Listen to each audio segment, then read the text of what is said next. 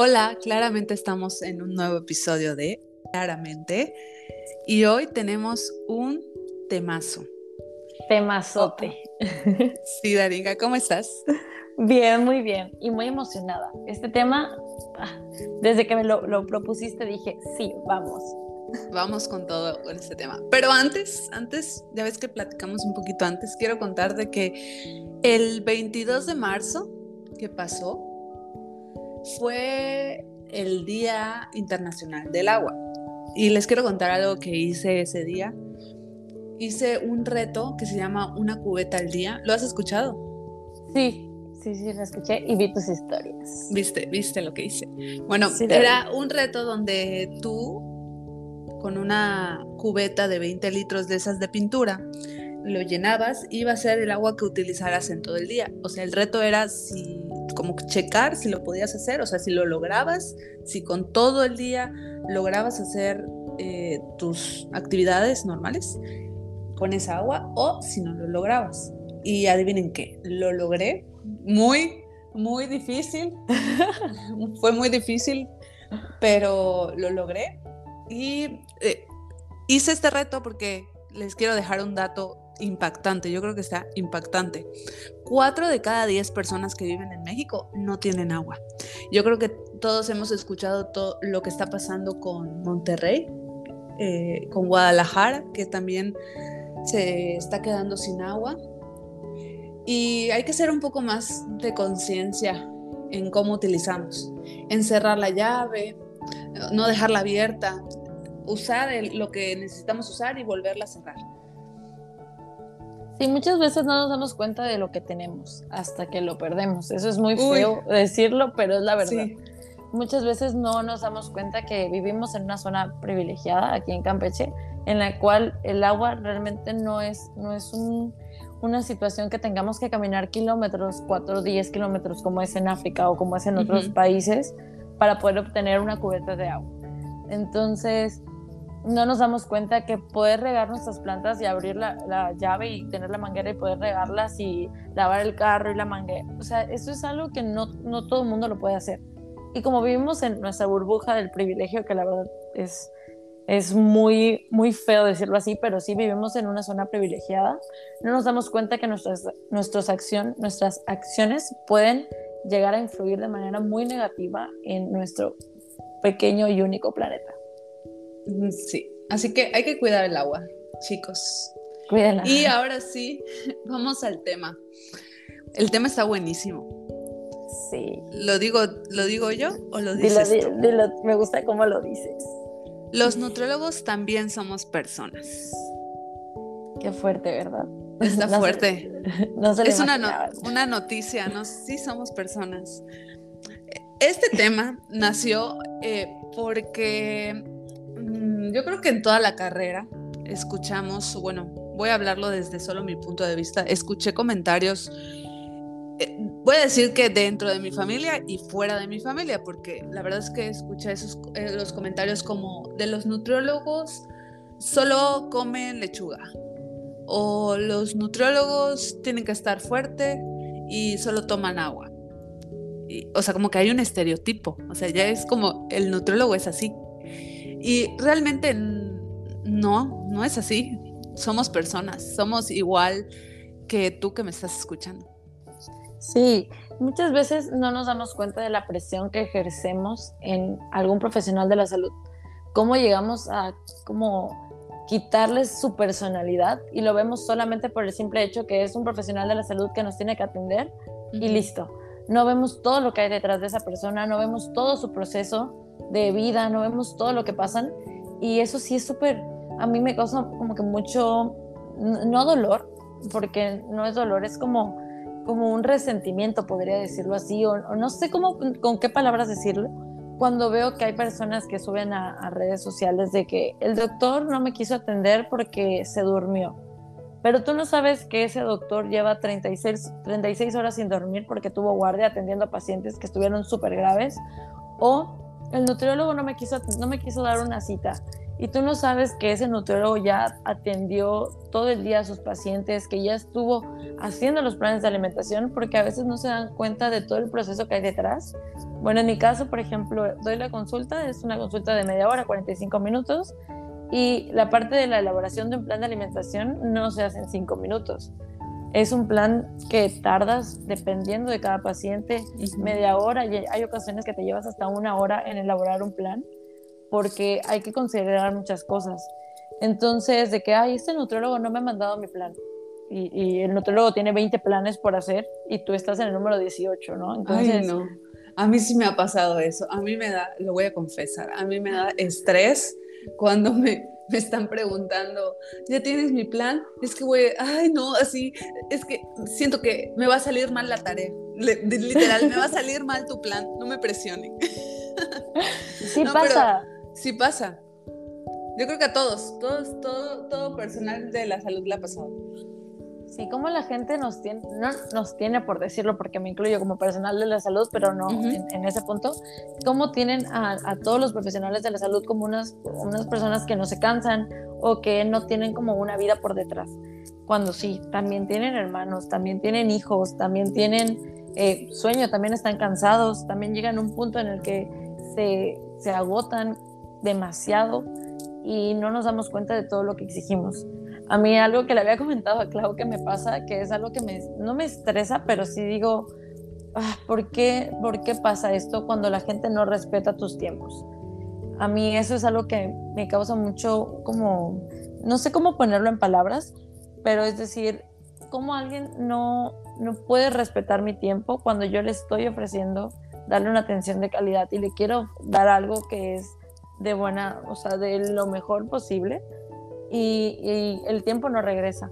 Entonces, a veces quedamos a una hora y esa persona te confirmó, pero llegó la hora y se le olvidó o tuvo otras cosas por hacer.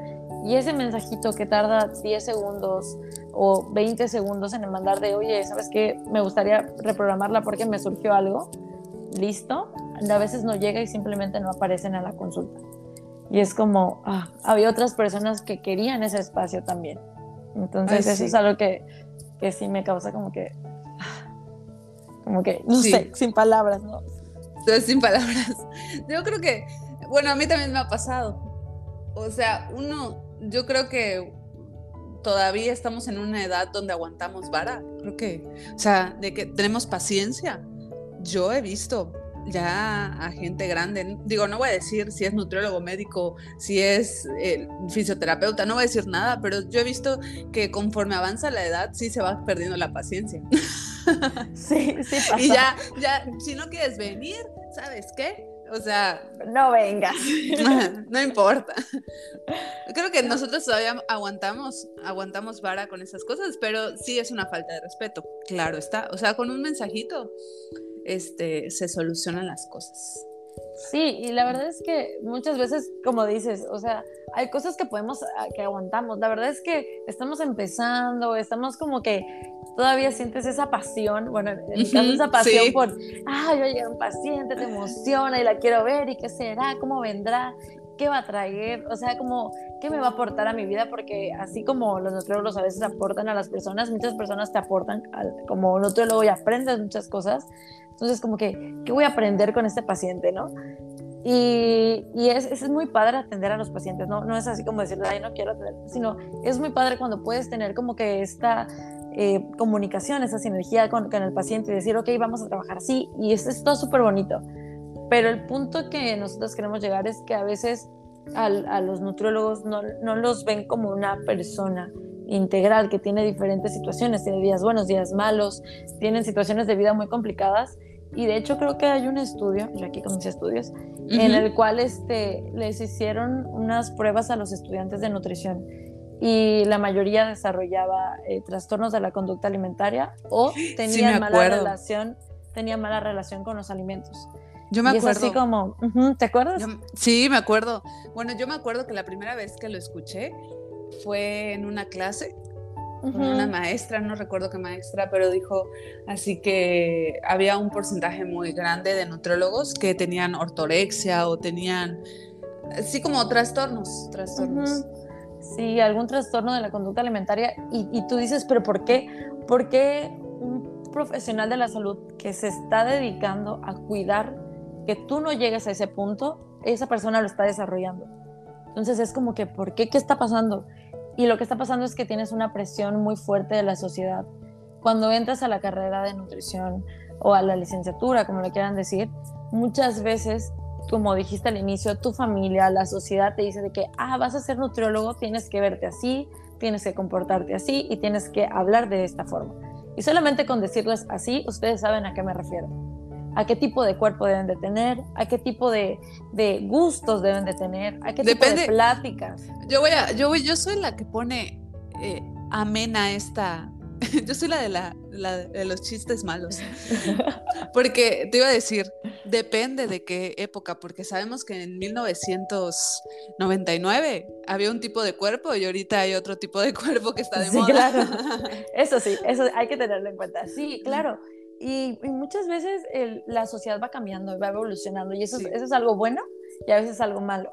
Porque en los 2000 el tipo de cuerpo era un cuerpo eh, delgado. Ajá, delgado, delgado, muy No, pero es que demasiado. Altos, altos, que de hecho creo que por ahí de los 2000 fue que empezaron a cambiar porque las modelos empezaron a desmayar. Sí, claro, sí me acuerdo. Digo, no me acuerdo, pero sí sabía. sí sabía ese dato.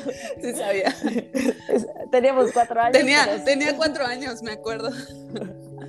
No, sí, pero ¿cómo, ¿cómo es que la sociedad a veces ejerce mucha presión en las personas que, o sea, las modelos tenían que pesar nada y tenían y arriesgaban su salud para tener un empleo. Sí, o sea, ¿sabes qué? Me doy cuenta, bueno, no sé si alguna vez han, visto la novela de Betty la Fea.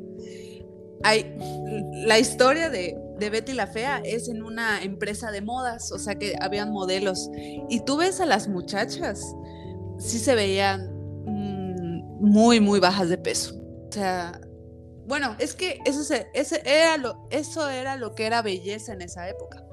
La belleza eh, va cambiando, o sea, si alguien dijo esto es bello, listo. Sí, y aparte depende quién lo dice. Eso es, eso es lo que da así como que coraje. Porque obviamente si alguien de tu ciudad o, o, de algún municipio, de alguna zona pequeña dice esto es bello, es como, ah, pues sí, está bien, ¿no? Pero si lo dice una marca reconocida, un, alguien de renombre, la gente dice, sí, sí, sí, es bello y, vamos a seguir ese patrón. Como una moda, ¿no? Como una moda. Exacto, lo ven como una moda. Entonces, lo mismo pasa con los nutriólogos. Como decías, como en los 1940, 60, la, el tipo de nutriólogo, la, personal de salud que se empezaba a preparar para ser nutriólogo, porque la nutrición es, nueva, eh, tenía ese estándar que los nutriólogos solamente servían para que bajaras de peso y te veas bien. No lo veían como, es un profesional de la salud que va a buscar salud. De hecho, tú me, leíste la definición. sí, yo la busqué. robándome tu comentario. sí, es que yo busqué la definición porque dije, ok, vamos a hablar de esto, entonces hay que como que buscar definiciones. Y Obviamente decía que los nutriólogos somos profesionales de la salud, pero no solo que atienden personas sanas, o sea, atendemos personas que están enfermas o, diferentes grupos de vulnerables de la sociedad. Sí, y, a veces no te das cuenta de todo lo que pasa, de todo lo que pasa detrás de una atención eh, de nutrición a, ti te preguntan dos o tres cositas y, ay, ¿cómo te fue? Muy bien. Y piensas que a veces es una plática, pero el, tenemos la capacidad de estar analizando todo lo que me estás diciendo, todo lo que estamos comentando. Y eso está bonito, o sea, saber que puedes crear un buen vínculo, pero lo que no está tan bonito es cuando hay personas que no te consideran y no consideran tus tiempos, no consideran que tienes eh, días buenos, días malos. O sea, como nutrólogos a veces también se nos antoja comer postres, también se nos antoja comer cosas que para ti no serían saludables, pero a nosotros se nos antoja y lo queremos comer. Y no por comerlo, el típico de que, ay, mira el nutriólogo, ¿no? Míralo. ¿no? ¿Sabes qué? Pero si hay como hasta los propios nutriólogos, y si algún nutriólogo me está escuchando aparte, eh, no sé, o sea, como que hay una presión que ya no es como, como que ya no se te olvida. Te voy a contar algo que me pasó este fin de semana. Salí con mis amigas. Eh, y era una, una albercada y fuimos a comprar unas cosas al Oxxo.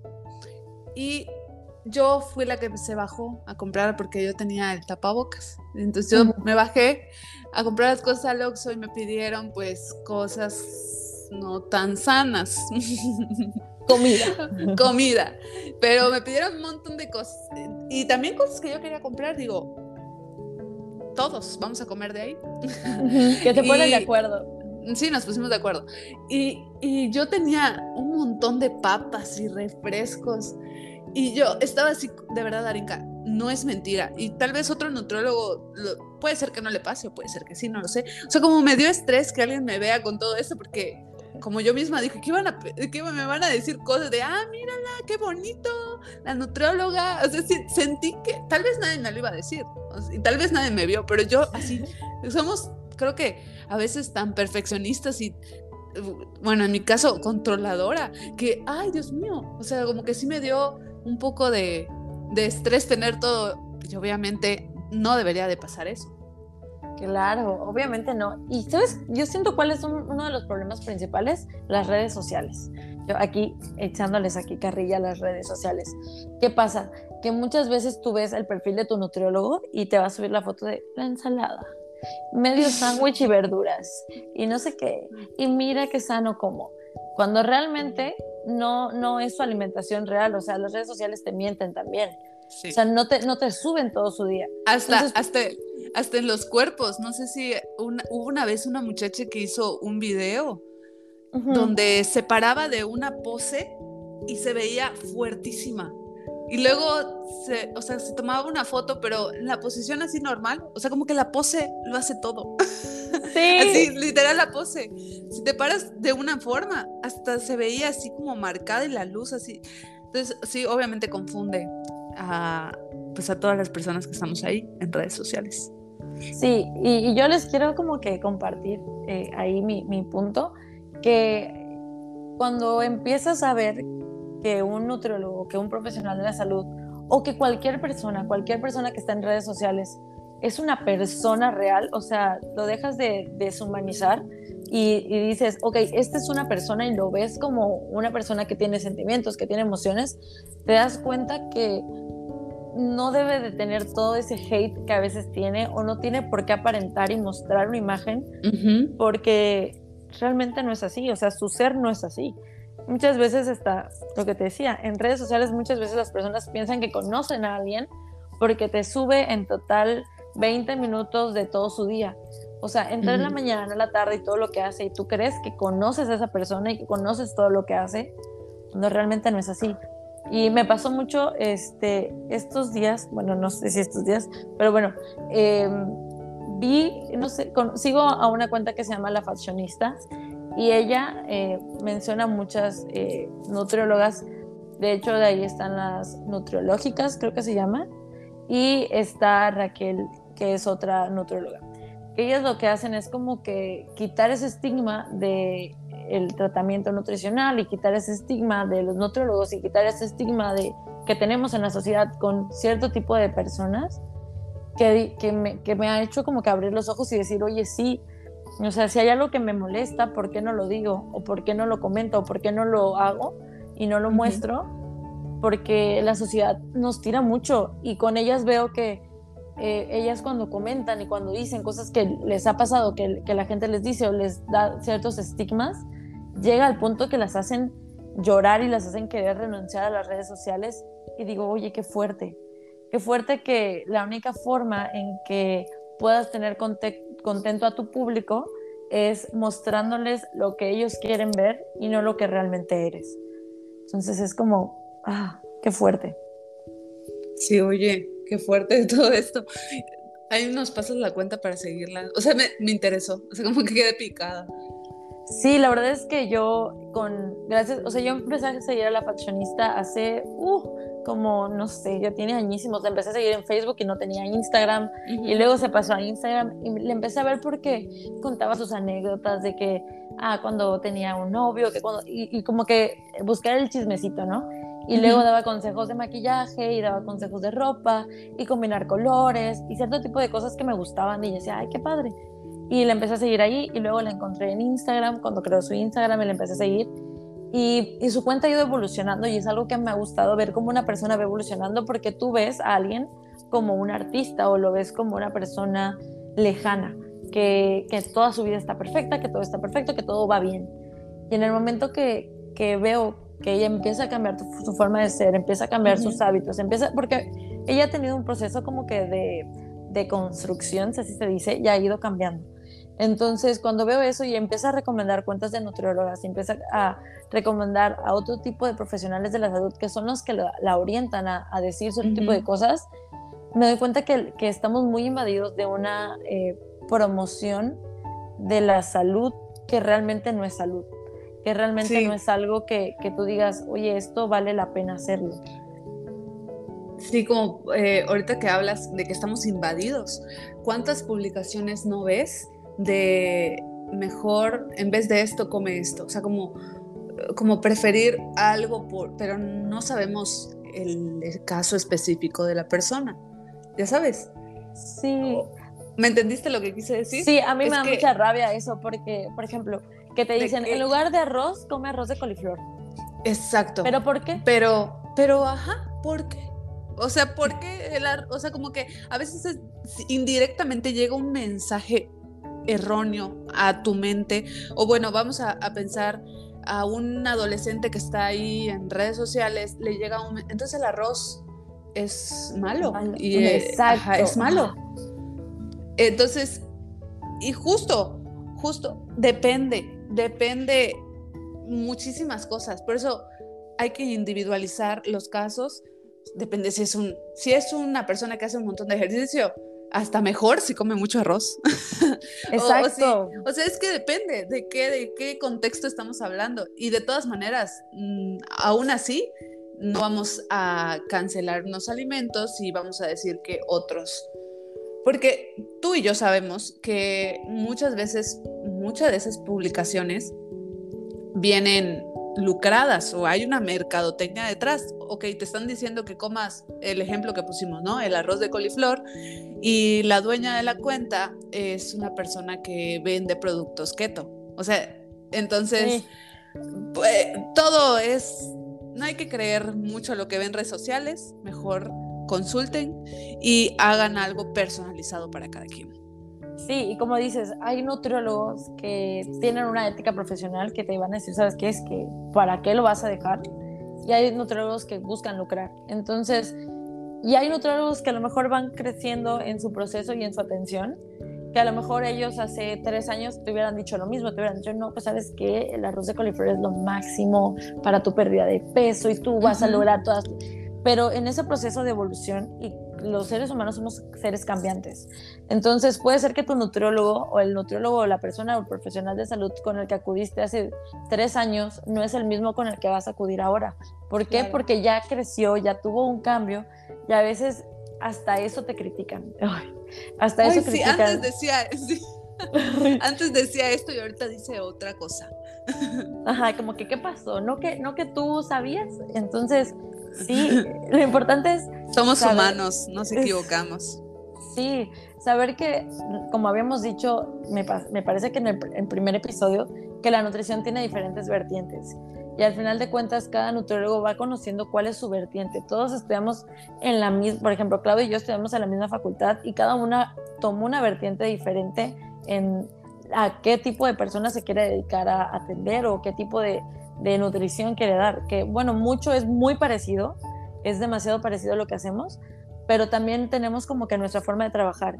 Y no quiere decir que una está mal o la otra, sino que al ser personas diferentes tenemos ideas diferentes también. Y, por algo existen las especializaciones. Por ejemplo, cuando tú vas con un nutriólogo de, de, deporte o con un nutriólogo clínico o un nutriólogo que ve servicios de alimentación, o sea, cada, cada una tiene una especialidad diferente o más afinidad para tratar diferentes temas que otra. Eh, yo recuerdo que hubo una compañera que era, o sea, de verdad tenía una habilidad excelente para tratar adultos mayores y tal vez a mí no se me da tanto, no quiere decir que voy a negar el servicio, pero cuando nosotros los nutriólogos nos apoyamos, siempre eh, cuando yo tengo algo y tal vez no estoy tan segura, siempre corroboramos, como los médicos también lo hacen, porque mi papá es doctor y siempre, cuando algo no está seguro, siempre habrá otras personas que serán su red de apoyo para ayudarse, igual nosotros. o sea, sí, sí ¿verdad? Sí, me acordé de nuestro caso. Sí. de nuestro caso. De Chloe y yo, les voy a contar rapidito, este, situaciones de la vida y no pude atender a, unos pacientes una temporada de, de, mi vida, hace tres meses, cuatro meses. Entonces no pude atender a mis pacientes y yo dije, Ay, ¿qué hago con estos pacientes? Porque ellos querían seguir con su proceso y no les iba a decir, ¿sabes qué? Bye. Y le dije, oye, Clau, ¿me ayudas? Y ya Clau los, los tuvo un, como prácticamente dos meses, ¿no? Como dos, sí, como dos meses. Como dos meses. Y, y, ya fue como que, ah, bueno, ese proceso. Y el, el paciente, la verdad, agradecido, la verdad que al final de cuentas te agradece que tengas ese, esa red de apoyo cuando no puedes, no puedes darle la atención y, muchos me lo, me lo, agradecieron porque aprendieron cosas que a lo mejor como nutrióloga yo no los yo no los puedo orientar en ese tema, pero en ese tiempo que estuvieron con Clau aprendieron muchas cosas. Entonces, sí, ay, qué bonito. Pero sí, eh, está muy bonita esa red de apoyo y de hecho, pues lo que decías de que hay nutriólogos especializados, eh, si quieren pasar a mi Instagram, Darinka NIB, eh, YIB, pues si lo quieren poner así, este, tengo un post que se llama Nutrimatch, que en ese post viene como lo que buscas y el nutriólogo que te puede orientar. Entonces, en ese post pueden encontrar qué tipo de nutriólogo se puede este, como que especializar en su área, porque como dijimos, somos humanos y no somos una enciclopedia que sabe todo y no podemos conocer de todos los temas porque son demasiado amplios y demasiado extensos y con demasiada información. Sí, y ahorita que hablaste de la ética hace rato, o sea, obviamente, si un nutriólogo sabe, así como hay psicólogos que cuando ya no te pueden atender porque tal vez eh, sobrepasa eh, sus habilidades o sus conocimientos, claro que te van a referir con la persona que más te va a poder ayudar. Así que, para empezar, puedes ir a ver ese post que hizo Darinka, si lo vi, de cuál es el, el nutriólogo para hacer match. Sí, es un Nutrimatch. Es tipo, no sé si conocen Tinder, es un tipo Tinder, pero ahí le das swipe y vas viendo las características del nutriólogo y muchas veces no sabemos qué nutriólogo es el que nos puede atender para ciertas patologías. Entonces, pues bueno, esa es una opción porque los nutriólogos no solamente nos centramos en atender, como habíamos dicho al inicio, para bajar de peso y tampoco para enfermedades solamente, sino que también en diferentes etapas de la vida desde pues para bebecitos que eh, están aprendiendo a comer, que tienen de llevar un control nutricional porque los alimentos se los debes de dar de cierta forma. Entonces, desde eso de orientar, desde el primer contacto que van a tener con un alimento hasta cuando ya son adultos mayores y no tienen dientes o tienen ciertas patologías que se van desarrollando más en, en la adultez o en la vejez, este, pues hay, personas especializadas para cada área. Y pues con eso yo creo que quiero concluir que tenemos que darnos cuenta que el nutriólogo es una persona que tiene un enfoque dependiendo de sus gustos y que también tiene una vida por detrás y que tiene tiempos dedicados y que no solamente va a atender a un solo paciente. Entonces a veces creemos que ese nutriólogo solamente nos va a atender a nosotros y exigimos o pedimos cosas, pero también hay que tener en cuenta que habemos nutriólogos como Clau como yo, que no solamente dar consulta es nuestro único trabajo. Entonces, respetar que hay otros tiempos, que tenemos momentos que a lo mejor y no estamos bien o que tenemos situaciones que no, que no son las mejores también, pero que buscas dar una mejor orientación y entender que hay días buenos, días malos, así como tú los tienes, nosotros como nutrólogos también. Ay, qué bonito, me encantó. Ay, gracias. Entonces, nos vemos en otro episodio. Nos vemos en una semana porque si ya vieron, los estamos subiendo los episodios los domingos a las 5 de la tarde. Así que ahí nos escuchamos. Agradecele a tu cuerpo todo lo que hace. Y hidrátate y haz ejercicio. Nos vemos. Bye bye. Bye.